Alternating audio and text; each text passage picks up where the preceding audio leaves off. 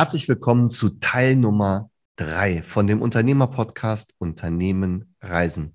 Teil Nummer drei, genau wie bei eins und zwei, ist Pier Paolo Perone zu Gast mit dem Blick in die Zukunft. Ich freue mich, dass du auch jetzt wieder Zeit findest. Vielen Dank. Hallo Dirk, vielen Dank für die Einladung nochmals. Ich habe beim ersten und zweiten Teil schon so viel Spaß gehabt. Du kannst dir gar nicht vorstellen, wie sehr ich mich auf den dritten Teil, nämlich die Zukunft, freue. Die Zukunft beginnt nämlich sofort jetzt. Und zwar mit der ersten Frage. Wie sieht denn eigentlich die Vision und die Zukunft für dein Unternehmen aus? Ja, wer den ersten und den zweiten Teil von unserem Gespräch schon mitbekommen hat, der wird jetzt nicht überrascht sein, wenn er die Zukunft von Frontlex von mir verortet sieht, in einem internationalen Kontext natürlich, meine Kunden weiter über Nordamerika und Europa bis hin nach Asien mit Schulungen zum digitalen Vertrieb auch wirklich voranzubringen, da die Wertschöpfung im, im Sinne der Neukundenansprache auch wirklich auf Vordermann zu bringen im Vergleich zu dem, was sich die letzten Jahrzehnte schon aufgebaut und aufgestaut hatte oder angestaut hatte im Sinne von, von alten Prozessen. Also da baue ich drauf, mit meinen Kunden gemeinsam den Weg weiterzuentwickeln. Ich hatte auch in einer unserer Folgen schon angesprochen, die Software zum adaptiven Lernen, die zusammen mit der User Experience, die Learnable mitbringt, für mich ganz klar die Zukunft äh, darstellen. Und da ist meine Vision tatsächlich aus diesen Elementen, also unseren Inhalten von Frontlex, wie wir digitalen Vertrieb in Zukunft sehen, als Standard zu setzen und das nicht einfach nur rauszuposaunen, sondern über eine unfassbar geniale UX von Learnable visuell an Mann und Frau zu bringen in den Organisationen, die mit uns zusammenarbeiten und dann nochmal angereichert durch die Software, die adaptives Lernen, also sprich Lernen für jeden und jede in ihrer und in seiner Geschwindigkeit ermöglicht. Diese Elemente zusammen, unser Wissen, eure Plattform Learnable zusammen mit dem adaptiven Lernen ist, denke ich mal, eine Zukunftsvision, die kann sich jetzt schon sehen lassen, oder? Mhm, definitiv, weil äh, auch ich der Meinung bin, dass wir natürlich Wissen äh, grenzübergreifend und vor allen Dingen auch zeitübergreifend zur Verfügung stellen müssen. Das wird auf jeden Fall die Zukunft sein. Und sind wir mal ehrlich, dafür brauchst du auch keine Glaskugel. Also da können wir noch, da brauchen wir nicht großartig an der Glaskugel polieren. Das sollte schon jedem klar sein, gerade wenn man sich alleine nur demografische Herausforderungen anguckt und schaut, dass in den nächsten fünf bis zehn Jahren die ganzen Babyboomer mit ihrem, äh, mit ihrem Wissen vom Markt gehen. Ne? Also es ist ja, wir können ja alleine schon, wir können ja alleine schon, äh, sagen wir mal, die Wissenskonservierung damit äh, beantworten, dass das wichtig ist, damit dieses Wissen äh, letztendlich auch in den Firmen bleibt. Und jetzt verkaufst du oder bietest du, das ist viel besser, bietest du äh, dein Wissen natürlich zu deinen Branchen Lösungen an. Und da ist eigentlich die logische Konsequenz, dass man das natürlich auch digital macht. Ne? Absolut, aber äh, die, die Vision tatsächlich dahinter entsteht auch im Diskurs, zum Beispiel mit anderen Unternehmern wie dir und mhm. mit den Unternehmern beispielsweise, die diese adaptive Software entwickeln. Denn die, die Weiterentwicklung oder die Besonderheit in dieser Vision besteht ja in meinen Augen darin, in dem Moment, wenn ich jetzt nicht nur mein Wissen aus meiner Frontlex GmbH in den Vertriebsteams durch Video oder durch Präsenzschulungen positioniere, sondern gleichzeitig mit der Learnable und der adaptiven Software die Möglichkeit in die Unternehmen pflanze, dass beispielsweise erfahrene Kollegen Videos auch aufzeichnen oder wissen, dass sie mitbringen, dokumentieren und dadurch im Unternehmen in Form von Videos oder von Wissen wirklich weiter verfügbar machen, ist natürlich eine ganz andere Definition und Leben von Nachhaltigkeit. Denn als Unternehmen habe ich ja in dieses Wissen der Mitarbeiter investiert. Ich habe die ja jahrelang fortgebildet in Verkaufstechniken. Die haben dann Erfahrungen im Markt mit meinen Kunden und wenn die dann äh, in Rente gehen, dann ist das Wissen weg. Ja, und wenn ich das eben schaffe, das über einen Anbieter wie Frontlex mit zusammen mit Learnable und der adaptiven Software diese Inhalte dann für das Unternehmen auch zu binden, merkst du ganz schnell, wie ich dann tatsächlich mit meiner Frontlex GmbH nicht nur ein Schulungsanbieter bin, sondern tatsächlich ein Lösungsanbieter für nachhaltige Wiederverwendung von Wissen im Unternehmen. Das habe ich jetzt gerade erfunden, aber hört sich gut an, oder? Das hört sich auf jeden Fall gut an. Gut, dass wir das aufgenommen haben, weil dann können wir es zurückspulen. ja. Kennst du noch, ne? Zurückspulen macht man heute auch nicht mehr. ja, habe ich auch früher mit dem Bleistift oft gemacht. Und das wird jetzt ganz viele vor ganz große Rätsel stellen. Was macht ihr ja. mit dem Bleistift und zurückspulen? ja, ja, ja, ich weiß ganz genau, was du meinst. Aber ja. da sollen wir, das lassen wir einfach mal offen. Ja. Was glaubst du tatsächlich, wie Unternehmen diese Veränderungen im Markt oder wie Unternehmen die, diesen Veränderungen im Markt entgegentreten sollen? Also was brauchst du da für Innovationskraft, tatsächlich diese, diese Lösungen, die Frontlex bietet, gemeinsam mit Learnable, ähm, äh, diese auch wirklich zu erkennen und auch in ihrem Unternehmen zu installieren? Ja gut, wir alle kennen die Gaußsche Verteilung zwischen den Unternehmen, die wirklich den Entscheidern, es sind ja nicht nur die Unternehmen, sondern die Entscheider in den Unternehmen, die dann entweder zu denen gehören, die alles sofort ausprobieren möchten oder wissen, dass es gut ist, als Erste was auszuprobieren, die First Mover. Mhm. Dann gibt es natürlich dann diejenigen, die direkt nachziehen, also die wollten nicht die Versuchskaninchen sein, sondern die, die gucken erstmal, wenn es sich wenn es beginnt zu etablieren, machen wir auch mit.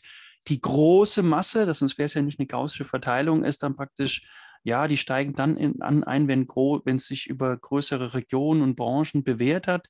Und dann wird es immer noch welche geben, die gibt es schon seit fünf oder zehn Jahren und die machen es immer noch nicht, ja, weil sie haben es nicht nötig. Also kann ich mir im Moment kann ich mir einige Branchen vorstellen, die stehen unter keinem Innovationsdruck, weil sie einfach jeden Tag so viele Milliarden an Gewinn machen. Äh, ja. Das sage ich auch immer wieder. Ich komme auch viel, an viele an Kunden, die sagen, nö, für uns funktioniert die Telefonakquise super oder für uns für, funktioniert der Vertrieb, dann sage ich ja, warum sollen die dann LinkedIn benutzen oder Social Selling? Richtig. Wenn doch alles funktioniert im mhm. Umsatz und im Gewinn, dann brauchen die uns nicht, klar. Mhm. Du merkst dann meist schon im zweiten oder dritten Anlauf, was wirklich vorgeschoben und was, was wirklich ehrlich war. Aber an dieser gaußschen Verteilung lebe ich einfach damit, dass ich für mich und für mein Unternehmen natürlich mich an, die, an denen orientiere, die sozusagen in der ersten Hälfte sind, also die gerne Dinge ausprobieren, oder die eben das schon mitziehen. Und ich, ich sage jetzt einfach mal, ich verschwende meine Zeit auch nicht mit denen, die ich erst noch bekehren muss. Weil Richtig. der Markt ist so groß. Ich habe ja jahrzehntelang mit, mit Monster und Recruiting ein Thema bedient. Das ist ja ein sehr dankbares Thema. Ja? Welches Unternehmen braucht Mitarbeiter? Alle. Ja, also von den Großen, die, die, von den Großen, die eine Fluktuation haben in, im Prozentbereich, die dann nachbesetzt werden sollen, und selbst wenn du viele Dinge, viele Stellen nicht nachbesetzt, weil du es jetzt automatisierst oder digitalisierst, zwei von den vier Prozent für Fluktuation musst du eh wieder ausgleichen. Und die kleinen Unternehmen, die wollen ja groß werden, die suchen auch Mitarbeiter. Ja? Mhm. Und äh, im Vertrieb ist das nicht anders. Ja? Also welches Unternehmen kommt ohne Vertrieb aus? Jetzt kannst du sagen, Amazon. Klar, Amazon hat keine große Vertriebsmannschaft draußen rumrennen, mhm. aber für manche Softwarelösungen, die sie anbieten, haben sie auch Vertriebler. Aber ansonsten Richtig. die Core, die Hauptplattform von Amazon, da gehen wir einfach drauf, kaufen was und gehen wieder weg. Da verdienen die auch das meiste Geld.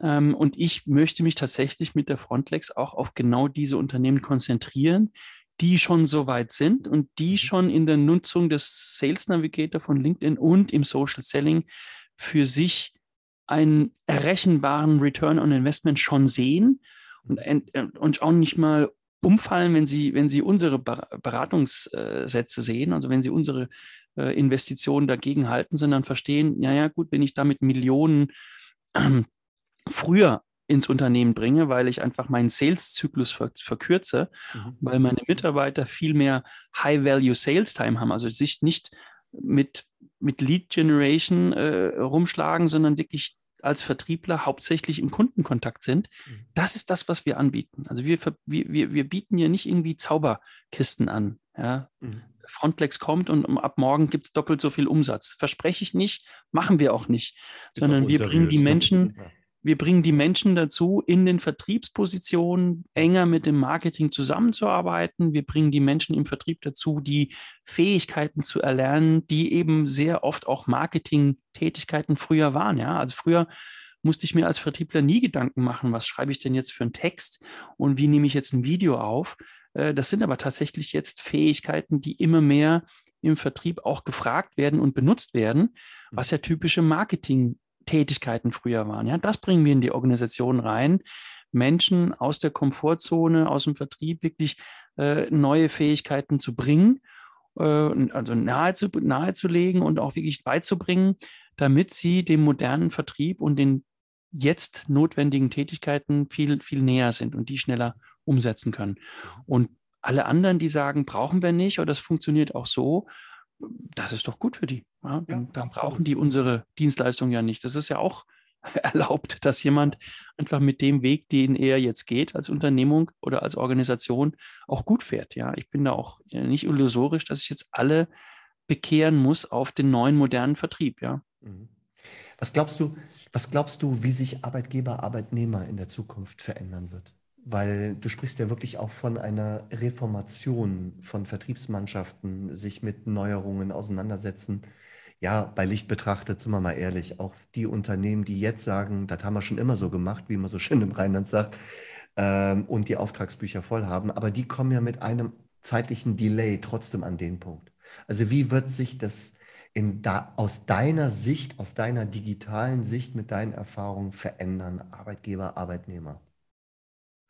Ja, also ich, ich, bestätige da gerne einen Trend, den wir seit Jahren auch schon feststellen im, im Recruiting beziehungsweise in der Arbeitswelt, im Arbeitsmarkt. Jetzt bin ich ja jemand, der sich ja seit Jahrzehnten immer mit Arbeitsmarktzahlen, nicht nur von der Bundes, Bundesagentur, sondern auch weltweit über das World Economic Forum ähm, und, und UN-Organisationen immer auf dem Laufenden hält und was natürlich dann immer wieder genannt wird, ist die, ist die Gig Economy. Und jetzt nicht nur, weil ich viele Angestellte sehe, die gerade jetzt in den letzten Jahren aus dem Arbeitsmarkt ausgetreten sind und selbst Unternehmer geworden sind, auch Kleinunternehmer, Freelancer. Also ich sehe immer mehr Menschen, die verstehen, dass es teilweise ja Unsinn ist zu sagen, hier, ich, ich bin Angestellter und kann einen sechsstelligen Betrag vielleicht im Jahr verdienen, brutto, und, äh, und kann aber jetzt nicht gleichzeitig mein Wissen, ich bin ein toller Einkäufer, ja, ich, ich muss wirklich mein Wissen im Einkauf nur diesem Unternehmen geben, sondern es gibt bestimmt viele andere, die davon profitieren könnten. Und dann gehen einige tatsächlich hin und sagen, ich mache mich selbstständig mit meinem Wissen und vermarkte jetzt mein Wissen für ein Vielfaches dieses sechsstelligen Betrags an unterschiedliche Unternehmen parallel.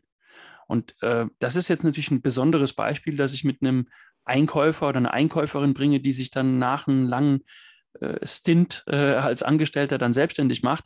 Aber ich sehe das auch bei vielen Kreativen und vielen anderen Bereichen. Ja, warum soll ich mich denn von einem Unternehmen anstellen lassen, sondern ich monetarisiere tatsächlich das Wissen, was ich über Ausbildung und Berufserfahrung angesammelt habe, später äh, am Markt. Und wenn wir ganz ehrlich sind, könnte das auch eine der Lösungen sein für die äh, nicht wirklich positiv verlaufende demografische Entwicklung. Denn vielleicht war ja gerade ein Riesenpotenzial, das jetzt durch diese Bewegung der Gig-Economy auch äh, auflösen lässt, dass jetzt nicht so viele Einkäufer am Markt zu finden sind, ja, weil die Guten sind mit einem mhm. Angestelltenverhältnis irgendwo, sondern der geht jetzt hin und monetarisiert sein Wissen, natürlich dann mit, mit, mit den notwendigen Verschwiegenheitsklauseln, ja. Aber trotzdem, wenn ich jetzt mein Wissen an fünf oder zehn Organisationen parallel, parallel vermarkten kann und was ich dann als Tagessatz nehme, ist ja dann mir überlassen. Also ich kann praktisch für mich in meiner berufsproduktiven Zeit auch viel mehr für mich mitnehmen, weil es das am Markt auch wert ist. Genau. Ich kann aber auch vielen Unternehmen, die müssen ja nicht einen festangestellten Einkäufer oder Einkäuferin haben, sondern die teilen sich die Ressource mit vielen anderen Unternehmen. Und schon ist vielleicht die, der Mangel an bestimmten Arbeitskräften am Markt gar nicht mehr so zu spüren, denn die, ich kaufe mir das Wissen punktuell ein und muss die Menschen dann nicht komplett fest anstellen. Ja. Mhm. Als Unternehmen habe ich dann nämlich auch einen Leerlauf. Äh, vielleicht in den Zeiten, wo jetzt gerade nicht viel ansteht, mhm. äh, dann schicke ich die auf Weiterbildung oder also es, es ist ja auch für ein Unternehmen, die Dienstleistung nur dann zu nutzen, wenn ich sie brauche, hat ja auch seine Vorteile. Also es, wir kommen immer wieder auch äh, im, im, zurück auf, das Punkt, äh, auf den Punkt der, der Effizienz und, und der Nachhaltigkeit. Ich finde, das hat sowohl für Arbeitgeber und Arbeitnehmer Vorteile, wenn man sich nicht nur auf Angestelltenverhältnisse fokussiert. Mhm. Und das ist ja tatsächlich, ähm, sagen wir mal, ein Trend, also den ich ja jetzt als Agenturinhaber halt auch merke. Ne? Für mich als Arbeitgeber ist es natürlich sehr, sehr komfortabel, äh, eben genau punktuell auf diese Wissensszenarien zurückzugreifen, nämlich dann, wann ich sie brauche. Ne? Und ich meine, das mache ich ja seit über 20 Jahren tatsächlich in der Bereitstellung meines Medienwissens oder in der Bereitstellung von oder in der Herstellung von Filmen. Ja? Die werden, ähm, die werden ja geholt, gebucht, weil man sie braucht, nämlich auf Bedarf. Und ich glaube, da werden, da wird sich der Arbeitsmarkt auch wirklich sehr, sehr stark verändern. Und damit wird, genau, da stimme ich dir wirklich voll zu, dass wir dadurch vielleicht auch den ein oder anderen Fachkräftemangel, der ja immer so schön als Unwort da draußen rumposaunt wird, vielleicht dann auch ausbügeln können. Eine andere Frage, die äh, mir tatsächlich unter den Nägeln brennt, ist die ökologische Verantwortung. Die ökologische Verantwortung in Zeiten der Digitalisierung. Äh, dazu hätte ich ganz gerne mal deine Meinung. Wie siehst du das? Ja, ich bin tatsächlich erst, sagen wir mal, ein Jahr nach Gründung meines Unternehmens wirklich in diese, in diese Gedankenwelt eingestiegen, auch für mein Unternehmen tatsächlich zu sagen, naja, es hat ja, wie ich das Beispiel habe ich ja vorhin schon erwähnt, es hat ja auch was ökologisch Wertvolles, sich nicht für jedes Termin, für jeden Termin ins Auto in den Stau zu setzen oder äh, zum, zum, zum Bahnhof zu gehen oder irgendwo. Natürlich, also ich meine, wer mich kennt und wer Italiener kennt, der weiß, das ist jetzt ein hartes, ein hartes Stück, was ich gerade sage, weil wir natürlich äh, noch, noch vor fünf oder zehn Jahren, wenn wir uns getroffen haben, fast wie die Franzosen und die Schweizer immer Küsschen rechts und links und die Begrüßung, also darauf zu verzichten, jemanden persönlich zu treffen und mit ihm dann Espresso zu trinken und Mittagessen zu gehen. Also darauf zu verzichten, ist für meine Kulturwelt oder für meine Erfahrung schon ein, ein, ein hohes Gut. Ja, also es ist es strengt an. Nichtsdestotrotz, es ist nicht wirklich schwer zu überlegen, wie, wie, wie verrückt war das denn auch zu Monsterzeiten, sich da einfach ins Auto zu setzen, in Flugzeug zu setzen, nach München oder nach Liechtenstein zu fahren oder zu fliegen für ein Gespräch für eine Stunde und dann wieder zurückzufahren. Also wenn wir wirklich uns Gedanken machen, welche Welt in 20 oder 30 Jahren bleibt, da werde ich ja noch leben. Und ich werde natürlich dann als auch wir von unserer Generation, wir werden und natürlich schon unseren Kindern ins Gesicht schauen Absolut. und dann sagen, ja, also Fluorkohlen, Wasserstoffe und Kohlendioxid und Öl und Verbrennungsmotor und Flugzeuge ich würde mal sagen, in den 60er, 70er Jahren war jetzt dieses Verreisen per Flugzeug weltweit noch nicht so. Das war schon ein Luxus, habe ich so das Gefühl gehabt. 50er sowieso, 70er auch.